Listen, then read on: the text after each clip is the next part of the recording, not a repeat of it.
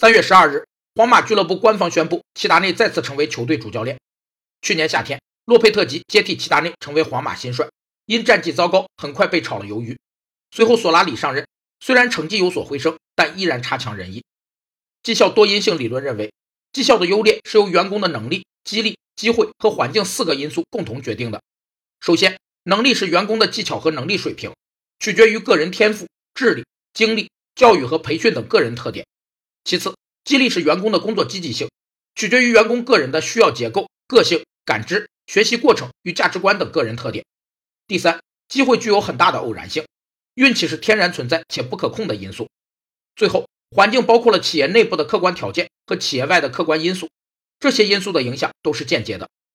齐达内在上一次两年半的任期里，带领球队获得了欧冠三连冠，一次西甲冠军，一次西班牙超级杯冠军，两次欧洲杯冠军和两次世俱杯冠军。